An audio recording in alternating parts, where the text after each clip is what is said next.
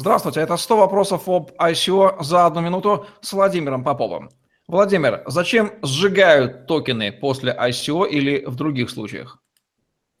Это то, о чем мы э, как раз говорили. Э, если э, вы создаете так называемую опять же, условно дефляционную модель, при которой хотите, чтобы у вас количество токенов постоянно ограничивалось, а цена, соответственно, на них в определенный период времени, как правило, в средней или долгосрочной перспективе возрастала, необходимо сжигать количество токенов. Это, в общем-то, нормальный экономический закон, который говорит о том, что э, если у нас э, есть ограниченное предложение и неограниченный спрос, то, скорее всего, цена будет возрастать так, как она возрастает, например, на золото, которое часто используют как инвестиционный инструмент да, для долгосрочного хранения.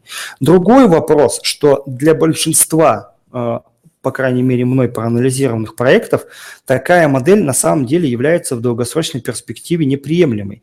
Почему? Потому что представьте себе, что у вас огромное количество пользователей, и первые из них заходили при цене токена в 1 доллар, а через несколько лет этот токен стал стоить 100, а внутри системы э, вы все считали на ну, 1 доллар, и, в общем-то, ничего сильно в экономике вашей не поменялось.